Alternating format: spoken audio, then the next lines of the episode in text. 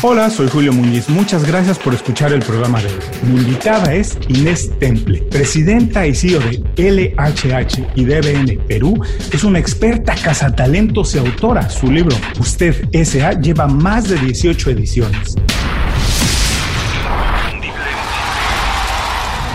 Esto es Inconfundiblemente. Aprende a ser tu mejor versión. Inés, bienvenida inconfundiblemente. Muchísimas gracias por hacer tiempo para platicar con nosotros. Inés, si me dedico a decir todo lo que has hecho y todo lo que haces, me llevo la mitad de la entrevista. ¿Por qué no nos lo platicas tú durante ella? Por favor, ¿por qué no nos dices qué es lo que haces todos los días en tu trabajo para que todo el mundo lo entienda? Uy, muchas gracias por, la pregunta y sobre todo por la invitación, Julio, la, aprecio muchísimo. A ver, te, puedo, en resumen hago cuatro cosas. La primera, soy empresaria. Eh, tengo tres empresas, dos en el Perú y una en Chile. Las dos, en, la, de Perú y Chile, son empresas consultoras. Trabajamos con LHH, DBM, Perú y Chile, que es la, afiliados a LHH, la más grande empresa del mundo, en, en consultoría de outplacement. ¿Qué es el outplacement? Nosotros trabajamos con empresas que tienen que manejar cambios que involucran muchas veces las salidas de personas y nosotros ayudamos a la empresa a manejar esas salidas de una manera muy cuidadosa y muy respetuosa. Y luego, por cuenta de la empresa, ayudamos a las personas que salieron a encontrar nuevas posiciones, a redefinir su identidad profesional, a elevar su nivel de empleabilidad, a definir su marca personal y a continuar su carrera de manera exitosa, ojalá muy satisfactoria y siempre con finales felices. Me imagino que lo que haces, que tienes muchos años haciéndolo, hoy en día está más de moda que nunca y no porque las compañías estén precisamente renovando su plantilla, sino porque hoy en día se habla mucho de esto, de liderazgo, de marca personal y de reinventarse todo el tiempo. Todo el mundo dicen que hoy en día nos tenemos que estar reinventando. Incluso mucha gente sugiere que busquemos trabajo cada cuatro o cinco seis años. ¿Tú qué consideras de esto? ¿Es cierto? ¿Tenemos que estar haciéndolo todo el tiempo? ¿Es algo que nos debe preocupar? ¿Es algo que además la gente está haciendo o no, Inés? Mira, yo creo lo, que lo fundamental es eh, plantearnos un cambio de enfoque. Es decir, dejar de vernos como empleados, como funcionarios, como ejecutivos, como profesionales, y empezar a vernos, a identificarnos con empresarios. Es decir, eh, realizar, tomar conciencia plena que todos somos empresarios de nuestra propia carrera, porque lo que hacemos todos, en el fondo y en verdad, es vender nuestros servicios profesionales a empresas, a organizaciones o puede ser a nuestra propia empresa. Entonces, como empresarios de nosotros mismos, de nuestros servicios, de nuestra marca personal, nos tenemos que preocupar de ser siempre vigentes, de tener las competencias y las habilidades que el mercado busca, de ser, por tanto, muy empleables, de tener una marca personal impecable, una ética eh, incorruptible y todas las habilidades que el mercado busca eh, y los conocimientos dependiendo obviamente de cada sector. Porque es nuestro negocio, vivimos de eso, eso es lo que paga las cuentas. Y por lo tanto, nuestro desarrollo, nuestro crecimiento, nuestros aportes, nuestros logros y resultados no son de la empresa que paga por ellos, son nuestros son parte de los servicios que vendemos y en la medida que nuestros servicios sean de la mejor calidad posible, tendrán más demanda, serán más deseados y por lo tanto todos estamos más felices. me encantó, oye, me encanta esta parte que dices que tenemos todos que vernos un poco como empresarios y como emprendedores y estoy completamente de acuerdo contigo en esto que tarde o temprano todos estamos vendiendo algo. Si no somos empresarios todavía y estamos vendiendo un producto, estamos por lo menos vendiendo un servicio. Incluso yo digo que las personas que trabajan dentro en compañías grandes muchas veces incluso tienen que vender sus propias ideas, su manera de ver las cosas, tienen que hacer eh, de alguna manera que se las compre el jefe, sus compañeros de trabajo. Pero muchas personas no entienden esta necesidad de desarrollar esa habilidad de considerar que estamos vendiendo todo el tiempo. Para quien no lo ve, ¿cómo lo puede desarrollar Inés? Mira, yo creo que primero es eh, vernos como, como personas capaces de tomar opciones. Es decir, mm. podemos ser eh, aquellos que manejamos el bus de nuestra carrera, de nuestra vida, o podemos ser los pasajeros del bus de alguien más. Yo creo que liderazgo personal pasa por decir, yo quiero manejar mi vida, yo quiero manejar mi carrera, yo quiero hacer aquello que ojalá me gusta, me apasiona, me, me sabes, me, me, me saca de la cama con ilusión en las mañanas y, y, hacerlo, ojalá, en, en, en, en lugares o en, espacios donde realmente tengo una buena afinidad de valores, de cultura. Y por lo tanto voy a ser sobre todo, Julio, muy leal a mí mismo. De lo que se trata para tener éxito en la carrera aparte tomar conciencia de que somos vendedores de servicios, de la importancia, como tú mencionas, de estar permanentemente capacitados, de hacer un upgrade permanente a nuestros skills, nuestras habilidades blandas, a nuestros conocimientos, a nuestros conocimientos de tecnología, sobre todo hoy más que nunca, también es el tener presente que esta responsabilidad es mía y de nadie más, porque yo trabajo para mí primero. Siempre el primero trabajo para mí. Oye, pero Inés, hay una parte que también, a ver, quiero regresar a esto. Vamos a ir más adelante a todo esto de estar actualizándose y las habilidades, pero no quiero dejar pasar esto que comentaste que me parece muy interesante, que dices que deberíamos vernos como personas de opciones. Curiosamente, a mí me parece que muchas veces los profesionales, incluso personas que son muy preparadas, que han estudiado una licenciatura, después un posgrado, sienten que no tienen opciones. Y hay personas que llevan 20, 25 años trabajando en la misma empresa o en el mismo sector y dicen, no podría hacer nunca nada más en la vida, esto es lo único que sé hacer.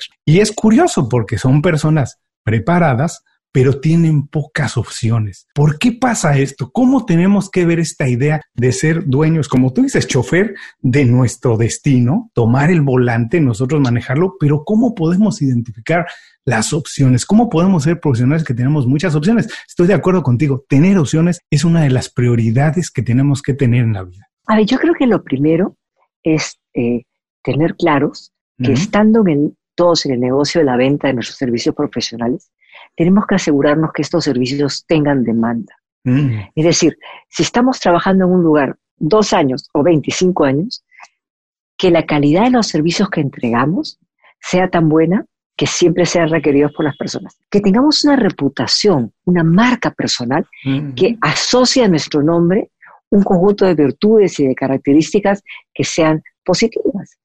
Seguir vigentes como hablábamos antes. Claro, a veces el miedo es lo que hace que uno crea que no tiene opciones. Y a veces las empresas se ocupan o se preocupan de, tenernos tranquilos y contenidos para que no miremos afuera. Y claro, si uno está muy contento en una empresa, qué bueno que se pueda quedar ahí para siempre. Pero hay falacias en esta relación. Ningún trabajo es seguro. Todos los trabajos duran lo que nos convengan a ambos. Cualquier, todos los trabajos son como aventuras pueden acabarse en cualquier momento. Mientras las estamos viviendo, hay que disfrutarlas y aprender, aprender lo más posible. Y, y, y ningún, ninguna empresa, ninguna organización en el mundo puede jamás garantizarnos seguridad, porque ninguna organización puede garantizarse a sí misma seguridad. Entonces, la seguridad, Julio, no viene de tener un empleo, la seguridad viene de tener un alto nivel de empleabilidad, es decir, tener la posibilidad de tener demanda por nuestros servicios dentro de la empresa, es decir, que nos quieran seguir renovando nuestro contrato emocional año tras año, o fuera, si es que así sucede o así deseamos nosotros que suceda, si renunciamos o sabes, nos hartamos un buen día. Claro.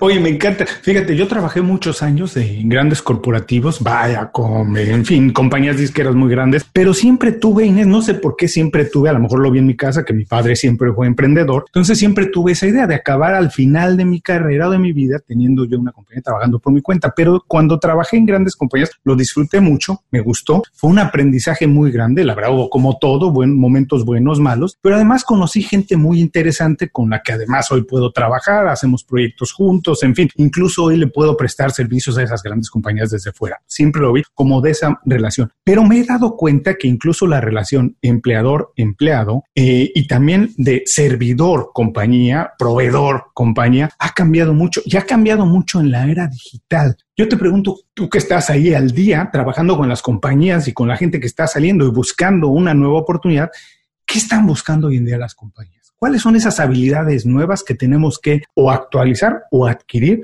para, como bien dices, un alto nivel de empleabilidad? Mira, a ver, yo, yo las dividiría en tres campos. La primera son obviamente las habilidades técnicas o todo lo relacionado específicamente con el rubro o con el campo en el que uno trabaja. Eso es como obvio. La segunda eh, es todo lo que hoy está vinculado a, desarrollo de conocimientos de tecnología, a lo digital. ¿Sabes? Hay mucha gente que todavía lo, mira de lejos o, le tiene miedo, pero yo creo que uno tiene que meterse de cabeza y, a fondo en, entender, por lo menos entender las estructuras básicas de, de, los temas de hoy, de robótica, de, temas digitales, inteligencia artificial, nanotecnología, pero no, no porque vayamos a ser científicos ni mucho menos, sino porque hoy en la vida de todos los días e, es, es lo que gobierna nuestra vida. Y lo tercero, que es cada día más relevante, son las habilidades blandas. ¿A qué me refiero con ellas? Habilidades que, que tienen que ver con madurez, con carácter para enfrentar, contemple, para enfrentar los retos y los riesgos del mundo del trabajo, con lucidez para entender la realidad completa y compleja de las cosas, la capacidad para liderar con integridad, de integrarse y trabajar en un equipo, de comprometerse con pasión con la empresa, con el propósito, con la misión, la habilidad y la disposición de ir más allá de lo que nos piden, de ser asertivos y sobre todo flexibles y adaptables a lo nuevo, a no tener miedo a lo desconocido o diferente, a abrazar la tolerancia, la diversidad, a entusiasmarnos por los retos, a mirar las cosas desde perspectivas frescas. Justo he hecho un artículo de eso, con pensamiento crítico, ¿sabes? Pero también ser capaz de soñar soluciones con creatividad, sin prejuicios, creando libertad, o sea, realidades no previstas. Es decir, mm. apoyar a los demás, ser colaborador, aportar buenas vibras, comunicarnos apropiadamente, transmitir nuestras ideas verbalmente y por escrito de una manera sintética y apropiada, no amilanarnos ni achicarnos eh, para hablar en público, para escribir redactar, o sea, dar energía, tener mucha calidez para dar a los demás. En otras palabras, todo aquello que nos hace humanos, porque hay un efecto pendular. Hemos pasado de lo puramente humano, mm. ahora todo el mundo habla de lo puramente tecnológico, yo creo que el, péndulo va de regreso y busca personas entusiastas, con curiosidad, con ambición, que quieran estar de cabeza en lo, en lo tecnológico, pero que sean fundamentalmente seres humanos con los cuales sea un placer trabajar. Uy, me encanta esta respuesta que nos acabas de dar, es para escucharla varias veces, hacer una listita de cosas por hacer o de mejorar, pero me encanta y no sé si estás de acuerdo conmigo en esto. Como te decía, yo trabajé muchos años en corporate y tuve muchos jefes eh, de todo tipo y muchas de estas habilidades o skills que nos mencionas, algunos ya los tenían. A lo mejor se les llamaba de otra manera, ¿no? A lo mejor era casi como sentido común, en fin, como alguien que era buena persona, en fin, pero eran más o menos habilidades que no han pasado de moda, que siguen siendo vigentes y que siguen siendo, vamos a decir, la verdad es la columna vertebral de un buen profesional. Ahora le pregunto, no a la CIO, no a la presidente, le pregunto a Inés Temple, la profesional. ¿Cómo te diste cuenta tú de esto? No es lo más normal, te digo, yo he trabajado con muchos eh, altos ejecutivos y no es lo más normal encontrar en ellos todo esto. ¿Tú cómo te diste cuenta de que esto era lo importante en el desarrollo, no de una carrera, de una persona? Mira, en estos muchísimos años que vengo haciendo eso que, me apasiona, hemos ayudado a recolocarse a más de 13.000 ejecutivos en mm. casos uno a uno y a cuarenta y tantos mil profesionales y empleados.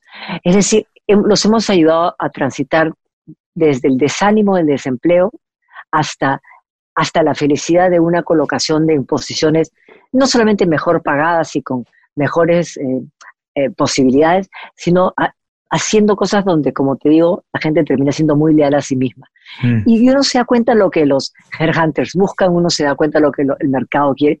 Yo hago muchos artículos, Julio, he hecho como 900 más videos y qué sé yo, he hecho un libro que en el Perú ha sido y sigue siendo un bestseller total, estamos en la edición número 18, porque eh, esto que, que, hemos aprendido trabajando con tanta gente, aparte de lo que nos aporta la empresa de los 70 países en los que trabajamos en el mundo, pero ese estar todos los días cara a cara con personas que están en el mercado entrevistándose, que se entrevistan con los jefes posibles, que se entrevistan con los recursos humanos, que se entrevistan con los talentos, que se entrevistan. Al final aprendes a saber qué es lo que hace la diferencia entre alguien que cierra la venta de sus propios servicios y alguien que regresa a su casa eh, triste porque le dijeron que no. y eso es parte de, la vida. O sea, nosotros como especialistas nos toca observar, aprender, eh, analizar y, ciertamente eh, esas habilidades que, tú mencionabas bien, que todos tenemos porque son humanas, siempre las hemos tenido, hoy empiezan a tener más valor. Mm. Porque, y te digo una que es como obvia, pero que es en nuestros países, y me darás la razón en Latinoamérica. Por ejemplo, una ética inquebrantable. Una ética que jamás es elástica. Mm. Una corrección para definir bien qué es lo correcto, qué no lo es, dónde hay conflictos de interés, o en dónde lo hay, cómo sacar adelante proyectos sin, caer en, lo, en, lo, corrupto. Eso que, es como obvio y natural para muchos de nosotros, porque así somos de fábrica, hoy en día, con todo lo que se ha visto de corrupción en tantos países, hoy es una cosa muy valorada. La reputación, la, credibilidad, la confianza, la capacidad de generar eh, valor personal trayendo eso a la mesa, hoy es muy buscado, porque ya nos hemos dado cuenta que no todo el mundo lo tiene. Ojalá. Y como bien decías al inicio, la respuesta es, hay que ser leal a uno mismo, ¿no? Y tener los valores como muy claros, muy definidos y saber que no podemos cambiar muchas veces de dirección, pero si no cambiamos de esencia, siempre vamos a seguir abriendo puertas, encontrando personas para colaborar, encontrando oportunidades y si no las encontramos, generándolas y personas vendrán a colaborar en ellas. Y esa parte me gustó mucho. Además, como dices, quiero, voy a hacer un paréntesis y voy a decir a todo el mundo que en las notas de este programa estará la liga directa al libro de Inés para quien quiera revisarlo, donde además explicas muy bien ¿Por qué tenemos que pensar todos, nosotros como personas, como profesionales, como una empresa? Nosotros somos una empresa. Y a eso quería llegar. ¿Por qué muchas personas pueden hacer, trabajar, ser directores, ser vicepresidentes, manejar equipos, liderar proyectos, lanzar productos, pero no pueden hacer un plan para ellos mismos? Y cuando volteas a ver su vida, es un desastre, pero no pueden sentarse y decir qué es importante y no pueden hacer un plan para ellos mismos. Si puedes darles dos o tres consejos de cómo deberían de hacerlo, qué hay que hacer para hacer un plan para uno mismo, para los años que siguen. Mira, yo creo que lo primero es tomar conciencia que el sistema operativo con el que hemos venido operando es un sistema eh, que de alguna manera las empresas nos instauran porque es una manera de retener a los mejores talentos. Págales mm. súper bien, darles un súper bono cada año mejor para que estén tranquilos y no busquen afuera, capacítalos en lo que tú necesitas y cuídalos bien bonito para que, ¿sabes?, no necesiten tener esa curiosidad de cuidarse a sí mismos. Yo creo que lo primero es darnos cuenta que nadie nos va a cuidar. Si lo ha pasado, si ha, sucedido antes, ha sido una suerte. Es, es casi como el matrimonio. O sea, todos queremos casarnos para toda la vida, pero cada día esa realidad es menos frecuente. La mayor parte tenemos que practicar una y otra vez hasta, hasta que encontramos la situación sentimental ideal. Lo mismo pasa hoy. Eso es ese paradigma de encuentro una buena empresa donde me voy a quedar 36 años y la empresa se va a ocupar de mí, eso ya no existe, eso ya pasó. Por tanto, todos tenemos la responsabilidad de mirar nuestra carrera, de sentarnos a, a planear a dónde queremos ir, qué queremos hacer, qué queremos lograr, cuáles son nuestras motivaciones. Hacernos, mira, la Internet está llena de, este tipo de test y demás. Hay uno que a mí me gusta mucho que se llama Anclas de Carrera de Edgar Shane, que es uno relativamente antiguo, pero muy bueno.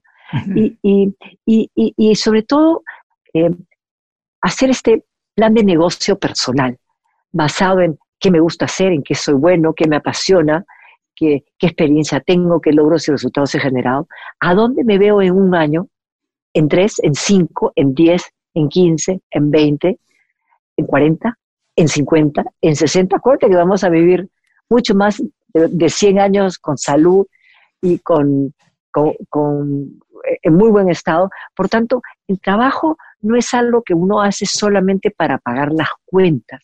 El trabajo es algo que como humanos adultos nos define. El trabajo nos define, nos da una identidad, nos permite ser parte de una tribu, nos permite saber quiénes somos. Por tanto, eh, entrar en automático a una cadena de un trabajo tras otro sin pensar mucho por qué ni a dónde, es como vivir como un autómata, como un robot o como un zombie. Yo creo que nos toca despertarnos nosotros a nosotros mismos antes que alguien nos despierte un buen día con una noticia de no tienes más trabajo y empieza a buscártelas por ti solo ahora que eres grande y que nunca lo has hecho antes. Yo creo que uno tiene que estar siempre alerta, considerar que cada día es un día que nos pagan para generar resultados. Tenemos que poner esa información de los resultados que generamos en nuestro CV, nuestro currículum, todos los días y, estar siempre atentos a lo que el mercado ofrece siempre atento, siempre mirando afuera. Porque, otra vez, mira el trabajo que yo tengo. Todos los días vemos a gerentes generales de bancos, presidentes de compañías importantes, de las empresas más exitosas, gente que ha ido a las mejores universidades del mundo, que igual que cualquier otro profesional o, o empleado más sencillo, cualquier día la vida le cambia de golpe y si no está preparado y no previó, va a tener un shock enorme igual. Visita inconfundiblemente.com. Descarga nuestras herramientas y aprende a ser tu mejor versión. Gracias por seguir con nosotros. Estoy platicando con Inés Temple. Inés ha sido fascinante la primera parte de la entrevista. Estamos entrando ya a la segunda, en donde además de compartir otras de tus herramientas, nos gustaría dejarle a las personas algunos tips para que puedan hacer esto que hemos estado hablando durante toda la entrevista. Un estilo de vida un poco más balanceado, donde se preocupen por su trabajo, pero también por su persona. Y con tanta experiencia que tienes, trabajando con tantos ejecutivos de todos los campos y en muchas partes del mundo, me gustaría saber, tú Inés, ¿cómo haces? para tener una buena red de contactos. Parece ser que hoy en día más que nunca se necesita una buena red de contactos para ser un trabajador exitoso, un ejecutivo exitoso, un emprendedor exitoso. A ver, antes que nada, yo no le digo red de contactos. Yo le digo que tengo una red de confianza. Hay una diferencia enorme. El contacto suena a lo que acá en Perú decimos de broma a choque y fuga, ¿no? Te uso y te descarto. Una red de confianza es más bien una red de personas con las que hay un respeto y un aprecio, ojalá mutuo. Buscamos, buscando una relación real, auténtica y duradera a largo plazo, donde el aprecio es común, eh, es, de ambas partes. Entonces, eso eh, son relaciones reales. ¿Por qué lo menciono? Porque una relación de contacto donde te uso porque ahora te necesito o, tú eres importante, entonces como tienes un buen cargo te saludo mejor que a otros que, no lo son. Nosotros decimos no hay contacto chico. Nadie es poco importante en nuestra vida. Entonces yo creo que cada interacción humana con cada persona que, que interactuamos, que nos vemos, es una oportunidad valiosa de empezar a generar una relación auténtica, genuina, de largo plazo. Y, que al final esa eh, relación pueda generarnos algún valor en nuestra carrera, qué bueno, pero no es el objetivo fundamental. Por lo tanto, la manera como conectamos en cada de estas relaciones es fundamental. Y ahí es donde nosotros siempre hablamos muchísimo de, lo, de la importancia de la actitud, de darle a las personas antes de esperar recibir, de vivir entregando energía, porque finalmente las interacciones humanas son intercambios de energía, pero darles también aceptación y aprobación permanente, porque acuérdate, Julio, la gente nos quiere por cómo los hacemos sentir. Por tanto, nuestro rol no es cómo me sirve la gente o qué me dan a mí, es lo contrario. ¿Qué les doy yo a ellos primero? ¿Cómo los sirvo yo a ellos primero? Para que en esa fórmula, al final, lo que dejemos es un halo de éxito, es decir, un recuerdo de estas personas de nosotros de nuestra marca personal, de nuestra reputación, como gente valiosa, gente respetable, gente correcta, gente con la que sí te encantaría trabajar en cualquier momento de la vida. Y eso pasa muchísimo por la cara que uno pone. ¿Tú sabes para qué son, para qué sirven nuestras caras, Julio? Lo primero que ven las personas es como una presentación. También, pero hay algo más importante. ¿Para qué? ¿Para qué? Dínoslo, por favor. Eh, nuestras caras sirven para darle feedback a los demás mm. sobre ellos. Y, si tenemos tiempo, te puedo contar una historia personal cortita. por favor, por favor. Mira, mira, una de mis hijas que ahora ya está muy bien, gracias a Dios, se enfermó de cáncer hace algunos años. Y yo soy mamá y papá y me tocó liderar a la familia, pues, sabes, por todo este proceso que, que es súper tan delicado. Mi hija es súper valiente y bueno, pasamos un primer año duro, lleno de quimioterapias, operaciones, tú sabes, todas estas cosas. y, yo creo que hice bien mi papel, estaba animada, transmitía esperanza, transmitía fe, todo bien. Eh, al año siguiente, lamentablemente, esta cosa regresó.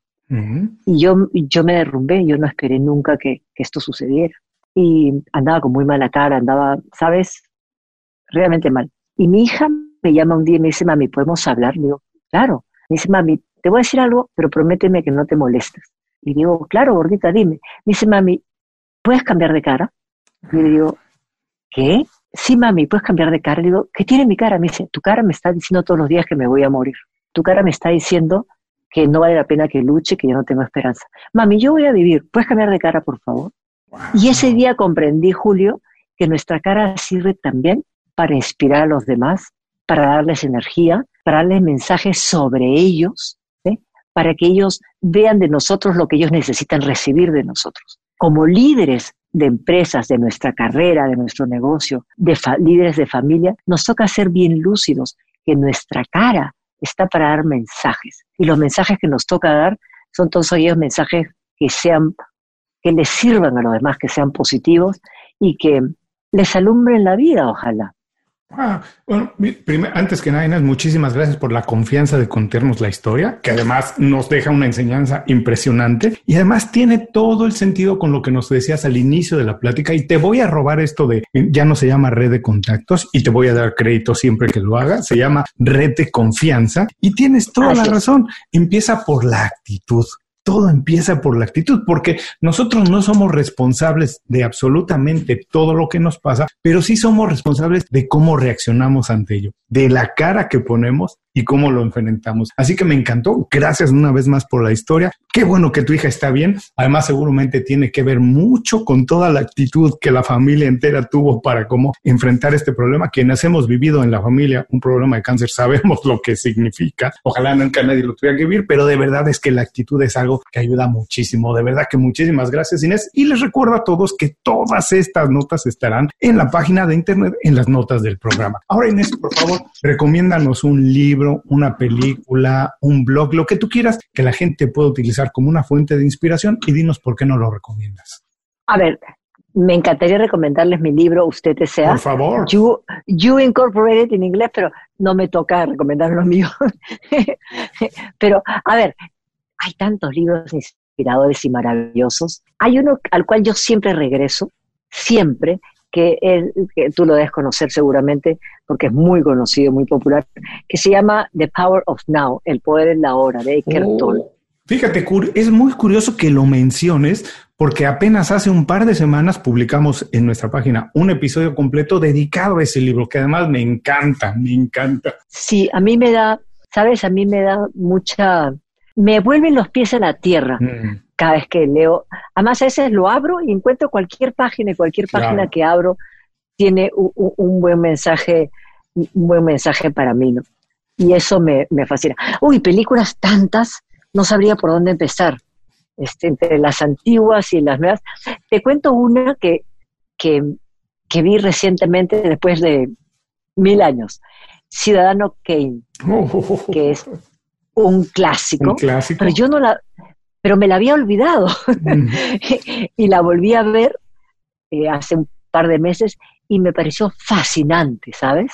Creo que, que para cualquiera que no la haya visto es un magnífico regalo, una muy buena sugerencia. Bueno, les recuerdo que esto estará en las notas del programa y además con toda tu modesta y además con toda tu generosidad de todo lo que nos has dejado en el programa, yo sí voy a recomendar tu libro. Ustedes ya en la versión en inglés You Incorporated y además les digo que en las notas de este programa estará la liga directa a la página donde pueden adquirir el libro porque afortunadamente está a la venta a través de internet, así que donde quiera que estén lo podrán comprar. Les recuerdo que esto estará en las notas del programa, la liga directa al libro de Inés. Inés, por favor, por último, darnos un buen consejo para que la gente se quede con él el resto del día y dinos también cuál es la manera más fácil de saber de tu trabajo, conocer más de lo que haces o incluso si es necesario ponernos en contacto contigo. Sí, con mucho gusto. Tengo una, una página, la, página web de la compañía es lhh.pe, la de Perú.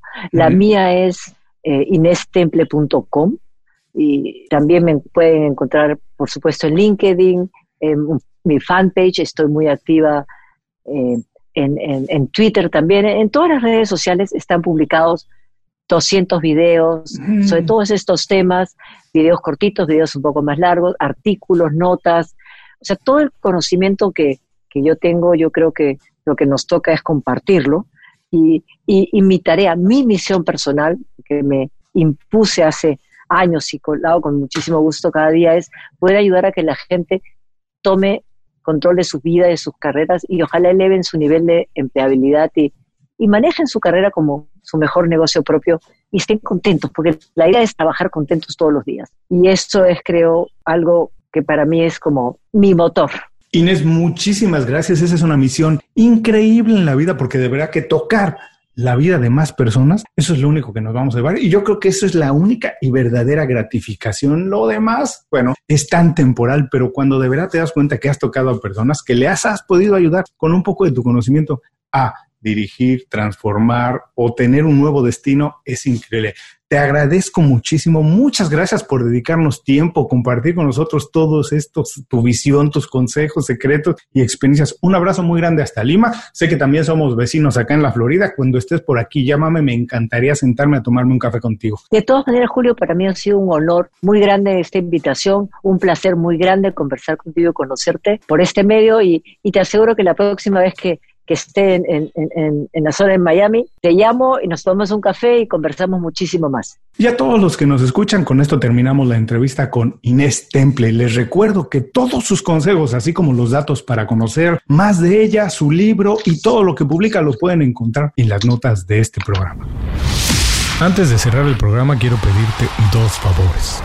Primero, si algo te pareció interesante o motivador y conoces a alguien que se pueda beneficiar con esa información, comparte el programa con ellos. Eso nos ayuda a todos. A ti por fortalecer tu red de contactos, a ellos por recibir información útil y a mí porque más personas conocen inconfundiblemente. Segundo, suscribiéndote a nuestro boletín para recibir de manera gratuita información, recursos, consejos e inspiración para impulsar tu desarrollo profesional o crecer tu negocio. Recuerda que lo que importa no es tener un trabajo o un negocio que te dé para vivir, sino un estilo de vida donde crezca lo mejor de ti.